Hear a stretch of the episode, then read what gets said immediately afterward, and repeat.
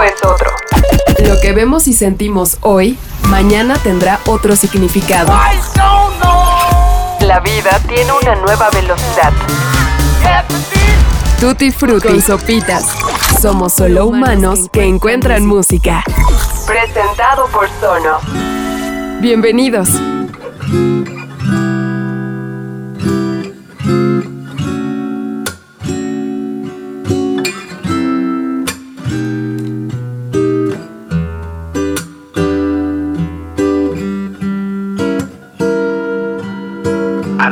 Solo decimos adiós con palabras. Morir cien veces puede sonar solo como una bella y a la vez triste línea de una canción de desamor. Lo más probable, sin embargo, es que esa expresión hable sobre cada una de las veces que nos hemos decepcionado de algo o de alguien. De las ocasiones en las que la ingenuidad se termina y dejamos de creer en un cuento de hadas que habíamos construido en nuestra mente o simplemente cuando dejamos de sentir el amor de alguien al que amamos.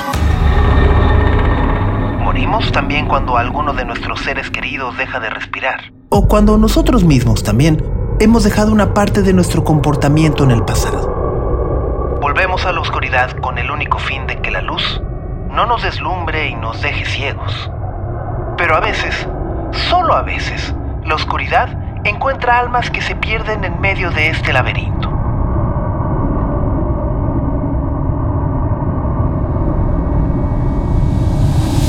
Almas que terminan desorientadas. La historia del arte y la literatura nos ha regalado narraciones épicas sobre el amor y el desamor, sobre relaciones imposibles o simplemente destructivas. Relaciones que narran nuestra condición de humanos imperfectos y dependientes del afecto. La droga más adictiva que inspira y construye las ideas espirituales desde aquello que llamamos amor. El amor que puede ser el cielo y también peor de los infiernos. Dicen que cuando Gala Dalí murió, Salvador, su esposo, quiso suicidarse por deshidratación. El artista estaba convencido que su vida ya no tenía sentido sin esta figura femenina que tanto le había dado e inspirado.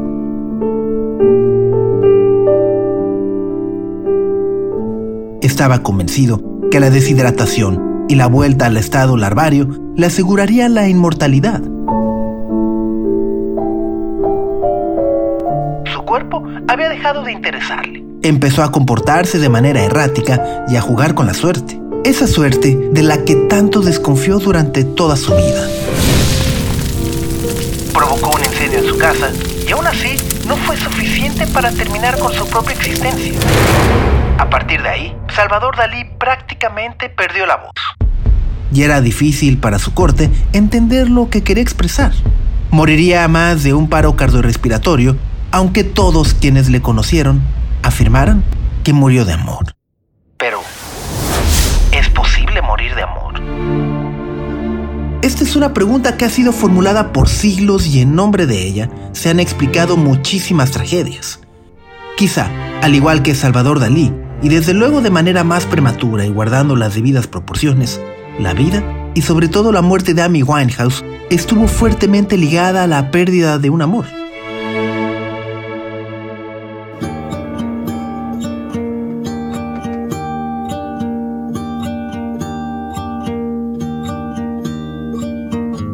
En el caso del artista, con una relación que fue ampliamente cubierta por los tabloides británicos y como lo hemos hablado en otros episodios, bajo un escrutinio tan tóxico y dañino que hace que se enciendan las alertas sobre cuál es el límite de los medios en las vidas privadas de las personas. Let me bring you some breaking news now. Coming into us from Sky Sources, the singer Amy Winehouse has been found dead in her North London flat, just 27 years old. The singer has had uh, well documented problems with drink and drugs, and last month uh, had a disastrous show uh, in Serbia. She had to stumble off stage. Se han cumplido 10 años del fallecimiento de Amy Winehouse y la tragedia sigue siendo asociada a Blake Fielder, el novio y posteriormente esposo con el que vivió el idilio que detonó su inestabilidad emocional y un profundo declive que la sumió en depresión, alcohol y drogas. Ha hablado también de la responsabilidad de sus padres, de su familia y de sus amigos, pero eso es algo que nunca podremos saber a ciencia cierta. Amy Winehouse dicen precisamente quienes la conocieron que no era alguien a la que se le pudiera decir qué hacer o qué no hacer. Ni su padre, ni su novio, ni sus managers. What's my worst fear? What am I scared of? Myself.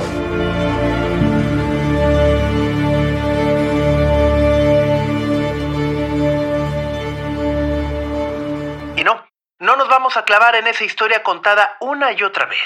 Pero no podemos separar estas espirales de adicción que claramente fueron visibles con la obra artística y lo que finalmente conocimos. Solo dos discos. Blake Fielder, en palabras de Amy Winehouse, era su droga y Sus sentimientos eran tan fuertes que los dos incluso se tatuaron el nombre del otro. Cuando Amy y Blake terminaron por primera vez su relación en el 2005 después de seis meses, Amy trató obsesivamente de traerlo de vuelta con ella. Sin embargo, no tuvo éxito. Back to Black is about um, uh, being in a relationship that when it's finished, you when it's finished, you go back to what you what you know. Except that I wasn't working, so I couldn't go and throw myself back into work. And where the guy I was seeing went back to his ex-girlfriend, I didn't really, I didn't really, um, I didn't have anything to go back to. So I guess I went back to a very black few months, you know, doing silly things as you do when you're 22 and in young and in love. I had about a year and a half off, and uh, I was drinking a lot. Not, not anything terrible. I was just trying to forget about the fact that I had finished this relationship. And my management at the time um, thought I was, uh, well, they, I wasn't working, so I didn't see them a lot. They just kind of stepped in and thought they were being the good guys by just stepping in and strong arming me into a rehabilitation centre. But just didn't really need it. Back to Black trata de estar en una relación que cuando se termina tienes que regresar a lo que conoces o a lo que eres. Pero yo no tenía que regresar. Cuando el chico con el que estaba saliendo volvió con su exnovia, realmente yo no tenía nada a lo que volver. Así que supongo, volví al negro durante unos cuantos meses haciendo toda clase de tonterías. Las cosas que haces cuando tienes 22 años y estás joven y enamorada. Estuve desorientada como un año y medio y bebía mucho. Nada terrible. Solamente quería olvidarme del hecho de que se había terminado esa relación. Los que eran mis managers en ese momento pensaban que yo no estaba trabajando mucho y se metieron en el asunto pensando que estaban siendo buenos chicos. Me intimidaron incluso para que fuera rehabilitación, pero realmente no lo necesitaba. Me engañé a mí misma.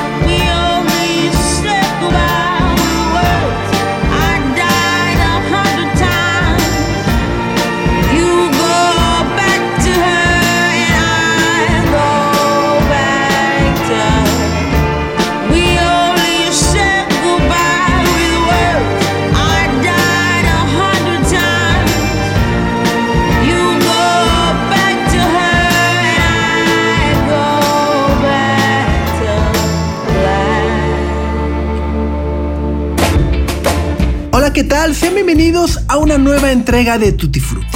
Una entrega que es especial y una de mis favoritas. ¿Por qué? Porque nos acompaña uno de los tipos que me parecen más importantes en la música contemporánea.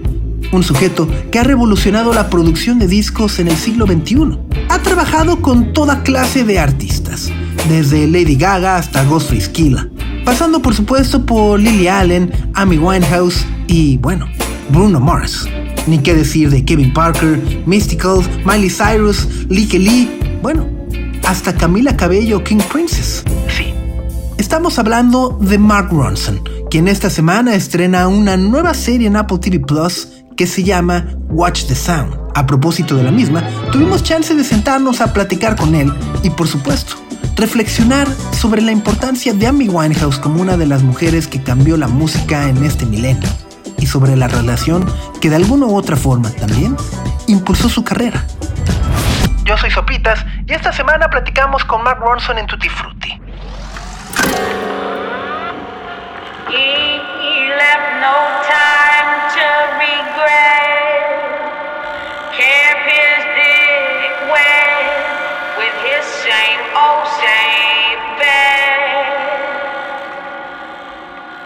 Winehouse se ha convertido en una figura mítica del siglo que vivimos por un talento nato y evidente. Back to Black la convirtió en una estrella internacional por la brutal sinceridad con la que escuchamos a día. Nada era ficción. Bajo la producción del entonces poco conocido productor Mark Ronson, los poemas y crónicas de este corazón roto cobraron vida gracias a los Dap Kings, una banda que trajo al nuevo milenio el soul que tanto amaba Amy Winehouse de los años 60 junto con Salam Remy, que es el responsable del sonido de su primer álbum titulado Frank. Amy utilizó su sufrimiento para crear y sin saberlo, con la tradición más clásica tanto del jazz como del blues, el dolor convertido en entretenimiento. A sus 23 años, Revivió el sol con el toque más dramático posible y utilizó el gospel para recordarnos las tragedias por las que también atravesaron Tina Turner, Aretha Franklin, Nina Simone, Dina Washington, Carla Thomas o Martha Reeves. Hoy sabemos que Back to Black es uno de los discos perfectos de nuestra era por lo que nos hace sentir. Cuando la hemos visto a cuadro, podemos percibir en ella esa timidez que todos tenemos de alguna u otra forma. Y el responsable de toda esa articulación como ya lo dijimos, se llama Mark Ronson. I've always been obsessed with how things sound. It's the difference between a great song and an iconic recording. Sound matters. And when I first started out, I wondered, how did they do that? Propósito de los 10 años del fallecimiento de Amy Winehouse y del estreno de su nueva serie, Watch the Sound, Quisimos acercarnos a Mark Ronson para platicar sobre lo que ha sucedido con sus discos y el crecimiento como DJ, compositor y artista por derecho propio en una industria que ha vivido transformaciones gigantescas desde el 2011. ¿cómo recuerdas a Amy Winehouse a 10 años de su muerte? ¿Te has preguntado tal vez los rumbos que pudo haber tomado su carrera? I don't know what her career would be like today. I'm sure she would still be making incredible music, but she really did whatever she wanted. So it's hard for me to, you know, try and guess. But um, she's, you know, just probably the best music I've ever made is the stuff that we did together, and she's the reason that she kind of launched my career, the music that we made together. Like everything goes back to that. I wouldn't have this TV show if it wasn't for meeting Amy Winehouse, and she was an incredible singer and vocalist and songwriter, and so funny and and charming and cool and warm and generous. She was, you know, a wonderful friend. No sé cómo sería su carrera hoy. Estoy seguro que todavía estaría haciendo música increíble, pero realmente hizo lo que quiso. Así que es difícil para mí tratar de adivinar. Pero la mejor música que he creado probablemente es la que hicimos juntos. Ella es la razón por la que de cierta manera comenzó mi carrera, por la música que hicimos juntos y todo vuelve a ese punto. No estaría estrenando una serie de televisión si no fuera por el hecho de que conocí a Amy Winehouse.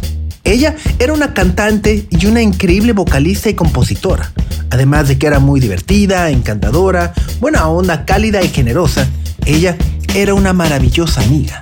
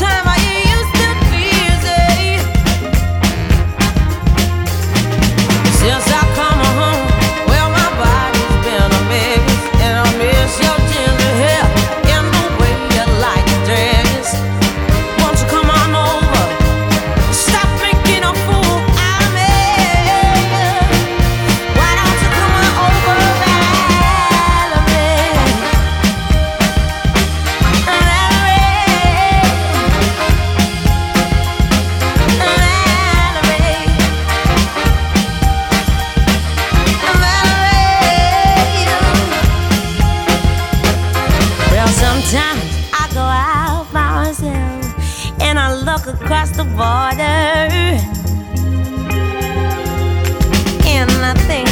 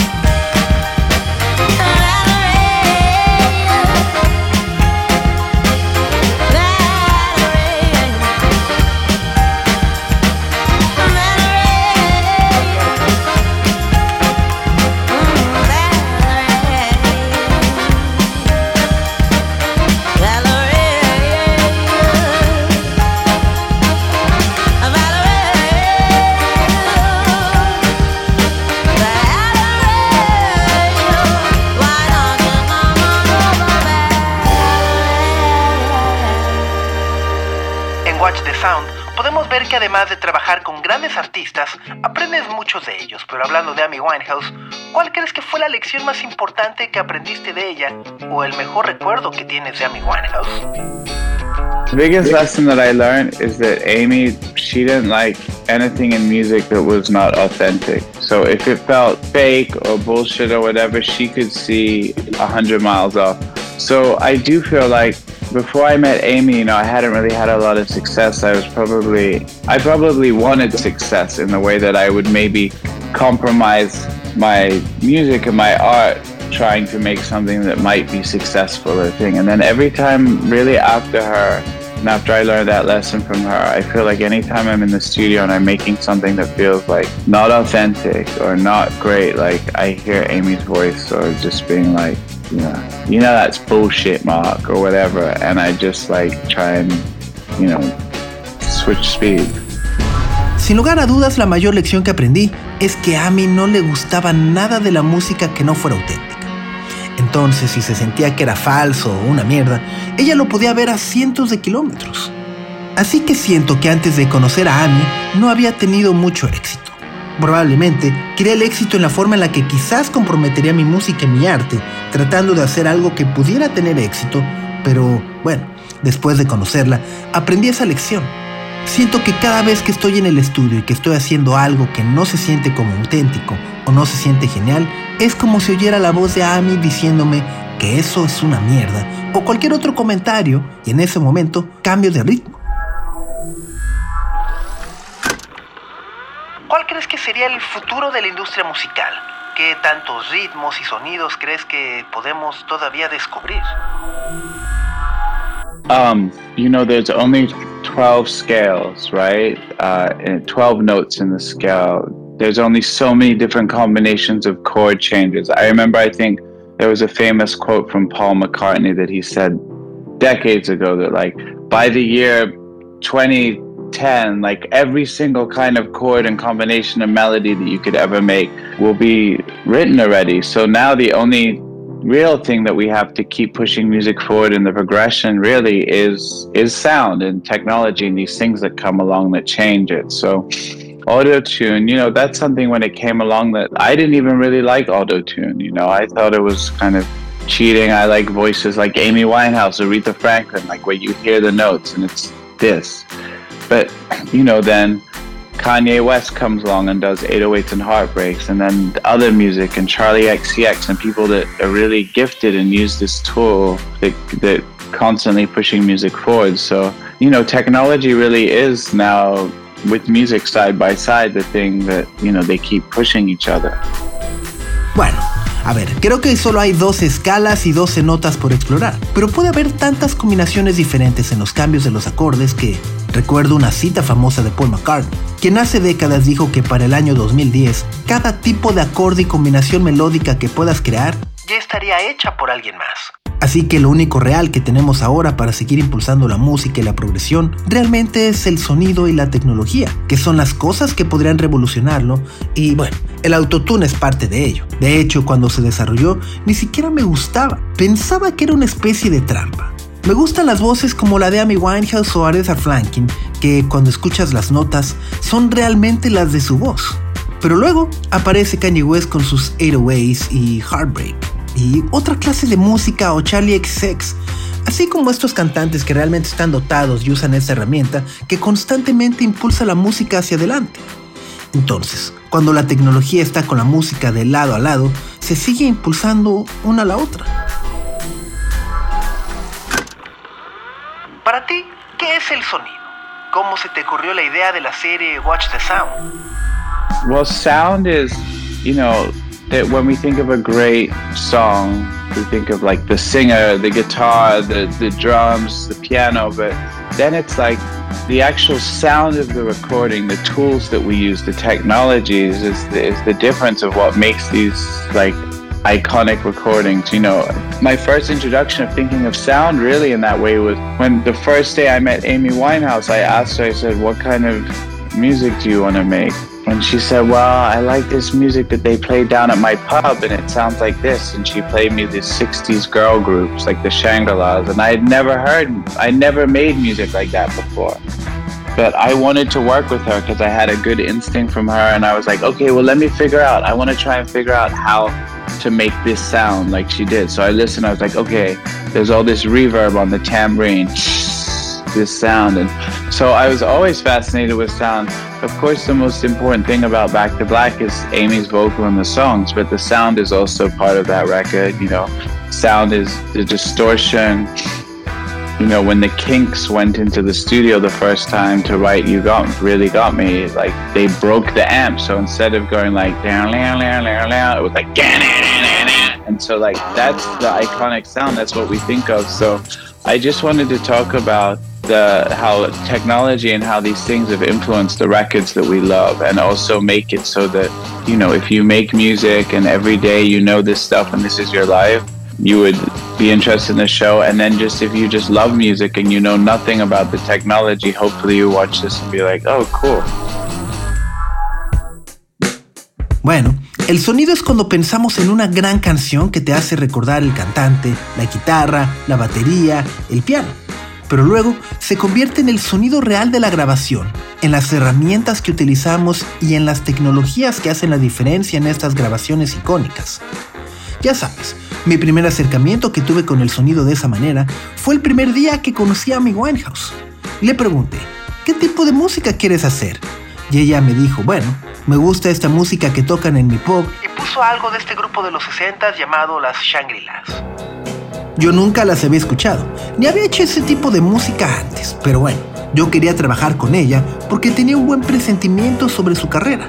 Así que le dije, dame chance de descubrir la manera de hacer que suenes como ellas. Así que las escuché Y me dije, ok, hay toda esta reverberación en el sonido de los tambores. Y por eso siempre me fascinó ese sonido. Por supuesto, lo más importante de Back to Black es la voz y las canciones de Amy Winehouse, pero el sonido también es parte de ese disco, y el sonido es distorsión.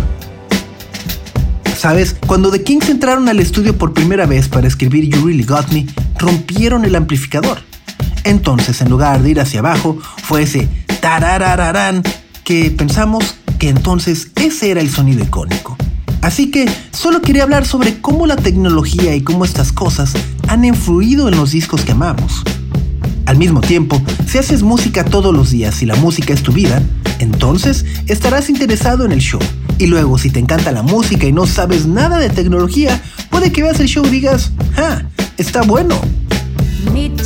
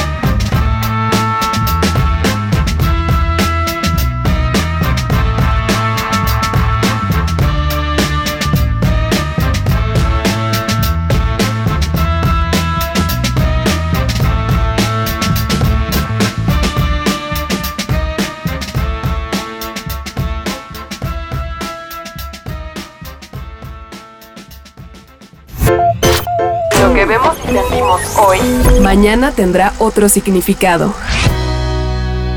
Tutti Frutti. con sopitas. Actualmente, la música está dominada por el pop de The Weeknd, Dua Lipa o Billie Eilish. Si ellos lo siguen haciendo, esto te da una nueva idea sobre lo que viene para la música con estos ritmos que prevalecen. Um, it's weird because pop is now so encompasses like pop music just swallows up anything else that's sort of popular and trendy. So, you know, there's parts to me of Billie Eilish's music that sound influenced from everything from Depeche Mode to like kind of crazy, weird, like Ableton beats and things like that. Like pop music is just something that just encompasses everything. You know, it's in some ways hip hop and trap and the sound of those drums is so influential now, and to everything from Bieber to um, so much of the music. So I, I think I think what's probably happening more is that, especially with streaming and the way we take music and we watch music videos on YouTube, stream, Apple Music, Spotify, whatever, um, is that there's less genres. Do you know what I mean? So like, it's almost like everything's pop now. There's no, there's not so much like a split in the genres. Um, so uh, yeah, I'm not sure. I mean, listen, I wish I knew where music was going because then I would be like extremely successful. I'd just be like, you know, chasing these new trends, but I don't really know where it's going. Es raro, porque el pop ahora abarca tanto. La música pop simplemente se traga cualquier otra cosa que sea popular y que esté de moda.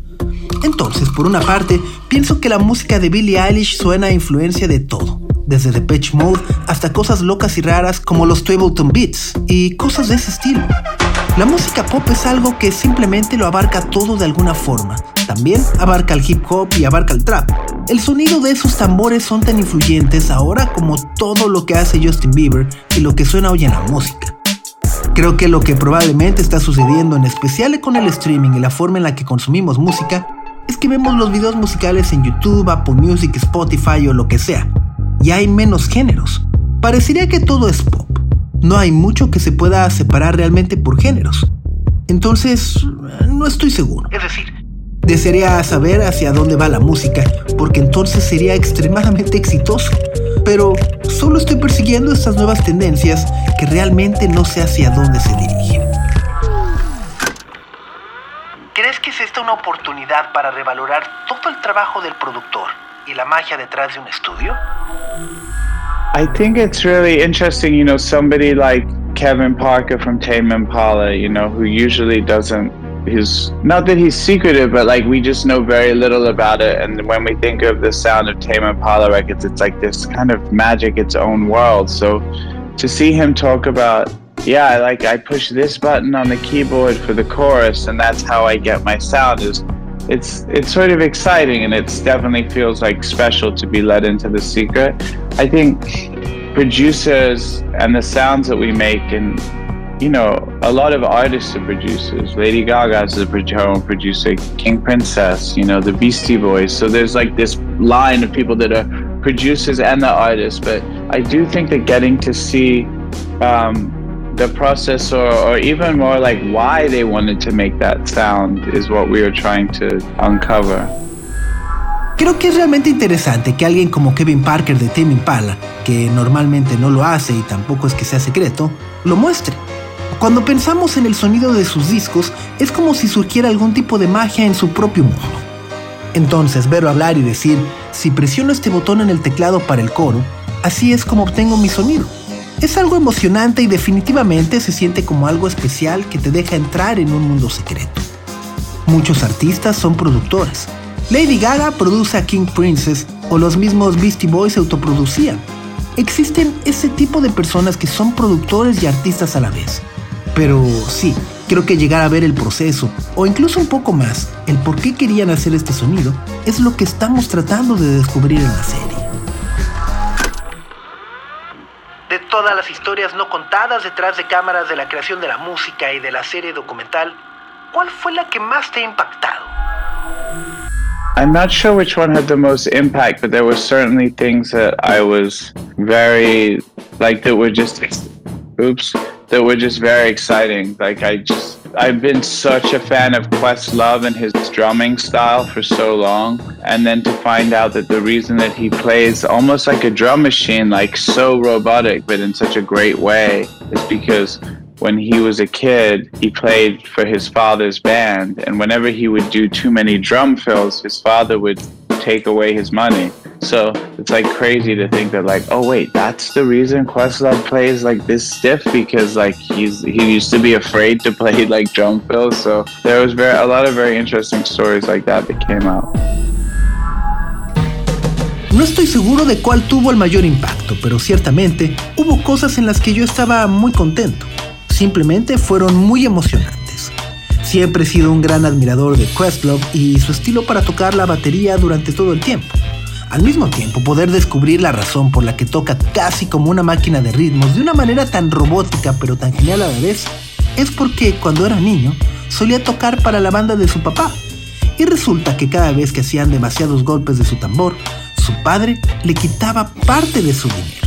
Así que es una locura pensar que esa es la razón por la que Questlove toca así de rígido. ¿Por qué? Bueno, porque tenía miedo de tocar la batería. Así que sí, hay muchas historias muy interesantes como esa. ¿Cómo fue la primera vez que estuviste en un estudio de grabación? ¿Y cómo fue la sensación? ¿O qué fue lo que grabaste en esa sesión? The first time I was in a recording studio was probably with my stepfather, who's in the band Foreigner, and you know, in the 80s. I think you know what it was? I think he had a little studio in our home, like a little room, like a home studio.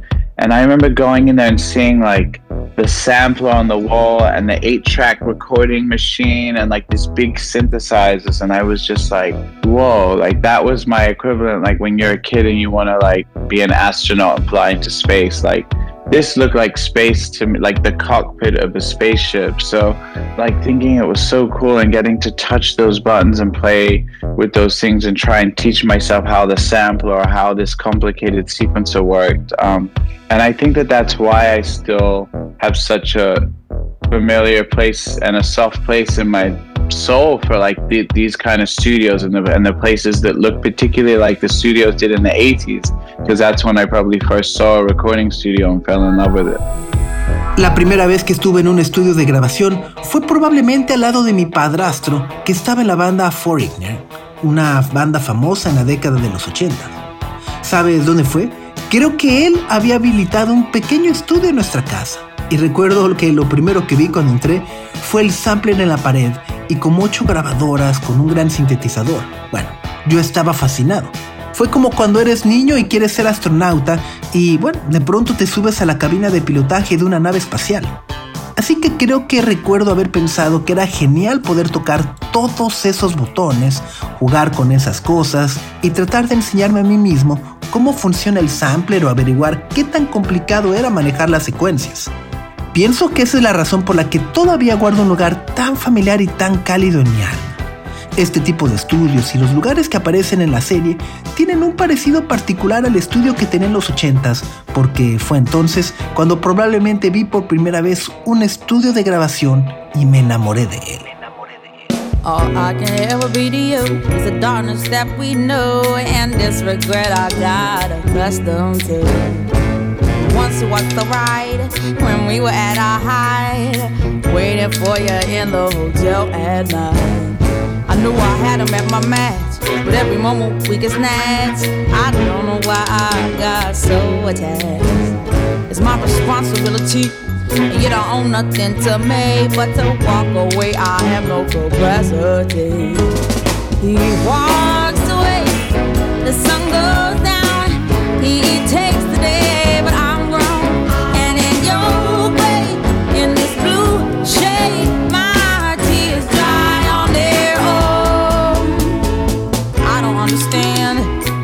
I stress the man when there's so many bigger things at hand? We could have never had it all.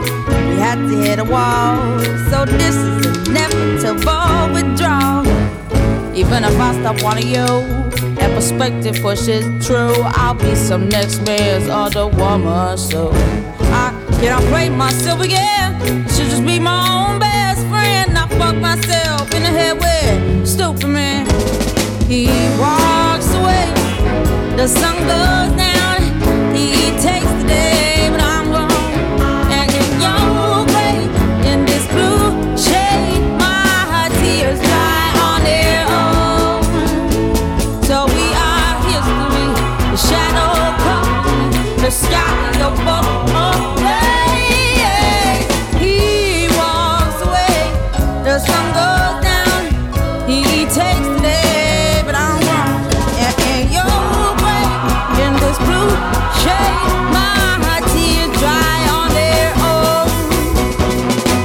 I could say no regrets and no emotion, no day. Cause as we kiss goodbye, the sun sets. So we are history. The shadow covers me. The sky above the blaze, lonely lovers see. He walks away. The sun goes down.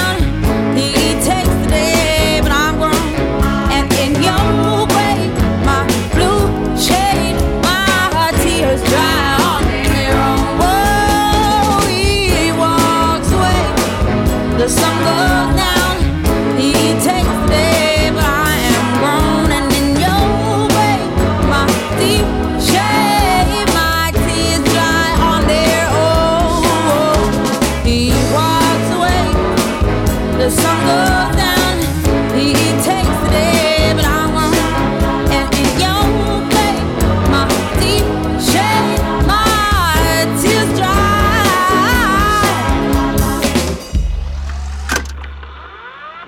imaginado en algún momento cómo sería el mundo sin sonido?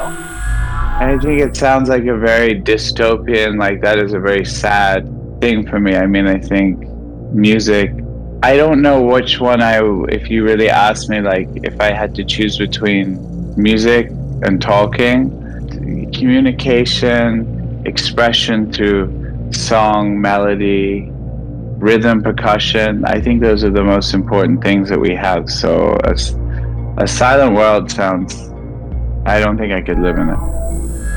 Creo que suena muy distópico. Eso sería algo muy triste para mí. Es decir, pienso en la música. No sé, si me dijeras que tengo que elegir entre la música o hablar. Pero la comunicación, expresión, canción, melodía, ritmo y percusión, ah, creo que esas son las cosas más importantes que tenemos. Entonces, no creo que pudiera vivir en un mundo silencioso. En los últimos tiempos, la gente ha estado hablando mucho sobre el pop y su historia. En Watch the Sound, te enfocas en algún momento en el autotune dentro de este género, y lo amas y lo odias. ¿Cómo es que reconoces la forma en la que los artistas utilizan esta herramienta? You know, at first when Autotune came out, I, I, I guess I wasn't a fan. I mean, obviously everybody loved Cher, I believe, because it was such a big pop tune and people, we love Cher. But I didn't, I thought it was like, ah, they're using it to cheat, like anyone can sing now. And then Kanye West 808s and Heartbreaks came out and I thought it was kind of amazing. And then I think of Travis Scott and all the people that use it in this very creative way. And so that's why, like, uh, in that in that episode of the show, I sort of go for the beginning. I think from being like, ah, I wasn't really a fan when this came out. In the end, I'm s- singing a song with auto tune. So, like, I think it's just T Pain says something really beautiful in that episode. He says, I believe that the next person who's going to change music doesn't know how to play guitar. It's like these are the tools that help people who otherwise wouldn't be able to express themselves get music out.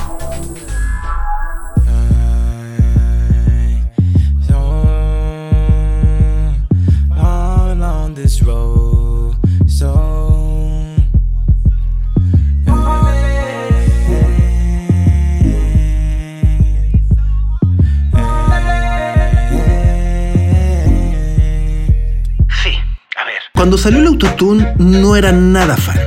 Es decir, obviamente a todo el mundo le encanta compartir una gran melodía pop y la gente a la que amamos, pues bueno, la comparte. Pero nunca pensé que fuera como si lo estuvieran usando para hacer trampa. Es como si cualquier persona ahora pudiera cantar. Kanye West lanzó 81 Ace and Heartbreak y pensé que era algo asombroso. Y luego pienso en Travis Scott y en todas las personas que lo usan de esta manera tan creativa. Es por eso que en este episodio del programa me incliné por él al principio, con respecto a que realmente no era un fan cuando salió. Al final estoy cantando una canción con autotune, así que creo que es T-Pain quien dice algo realmente hermoso en ese episodio. Y creo que dice, la próxima persona que va a cambiar la música no sabrá ni cómo tocar la guitarra. Y estas son las herramientas que ayudan a las personas que, de otra manera, no serían capaces de expresarse más que lanzando música. Fue el momento en el que te diste cuenta de que tenías lo que se necesita para hacer un álbum con piezas memorables? I don't know. I mean, that changes on each record. You know, I made, I guess, a lot of records since I started when my first album came out, maybe 20 years ago or something. Like, and some of them are not memorable. Some of them come and go, and nobody cares. And then every now and then you make one that people love, and each time. I mean, I go to the studio every morning pretty much, like going to the office and I like turn all the equipment on and I sit down. I'm like, okay, will I make something good today? Like, will I make something memorable or will it just be, you know, some kind of not memorable? No sé, es decir, eso cambia en cada disco que hago. Supongo que he hecho muchos discos desde que empecé cuando salió el primer álbum, tal vez hace 20 años o algo así, y algunos de ellos, la verdad, pues no son memorables. Algunos van y vienen y a nadie le importa. Y luego, de repente haces uno al que la gente le encanta, y todas las mañanas que voy al estudio lo hago como si fuera una oficina que me gusta. Enciendo todo el equipo y me siento para reflexionar si hice algo bueno. ¿Haré algo memorable o simplemente será algo no memorable?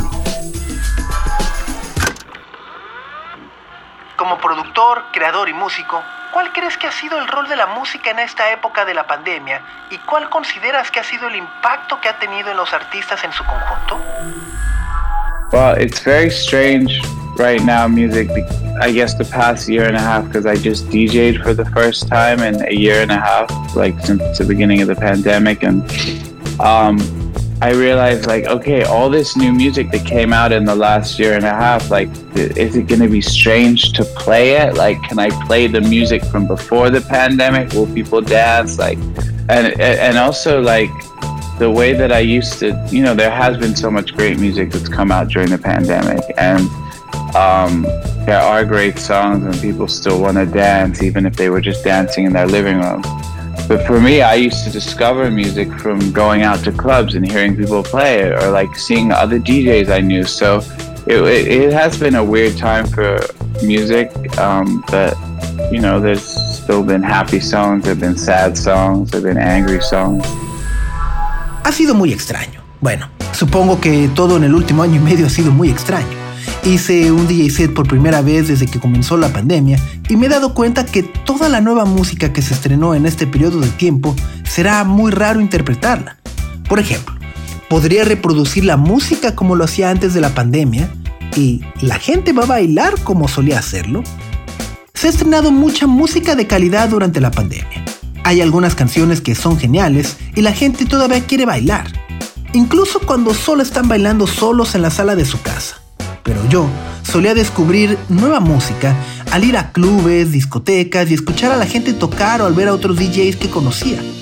Así que sí, ha sido un momento muy extraño para la música, pero aún hay canciones felices y tristes y bueno, también hay canciones de enojo.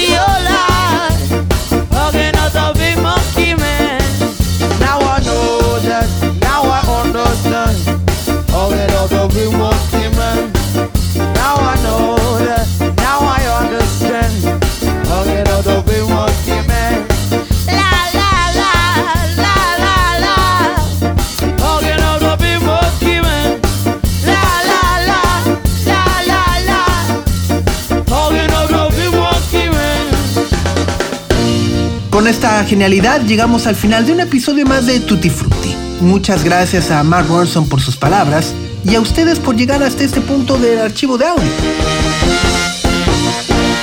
Desde luego, Gracias a nuestros amigos de Sonos que semana a semana nos permiten seguir disfrutando y descubriendo música con el mejor sonido posible. Compártanos sus experiencias con el sonido brillante de sus bocinas y háganos saber a dónde se las han llevado en estas vacaciones, la Move, el Room, etcétera, etcétera. Nosotros, por nuestra parte, los invitamos a seguirnos en Instagram como Tutti Frutti Podcast. Y ahí mismo pueden suscribirse a nuestro boletín semanal con novedades, listas de reproducción y todo lo que se nos va ocurriendo a lo largo de la semana. Muchas gracias a Chucho González. También a José Antonio Martínez por el guion de este episodio y a Ahmed Cosío por el diseño de audio. Yo soy Sopitas y nos vemos la próxima semana. adiós. El tiempo es otro. Lo que vemos y sentimos hoy, mañana tendrá otro significado.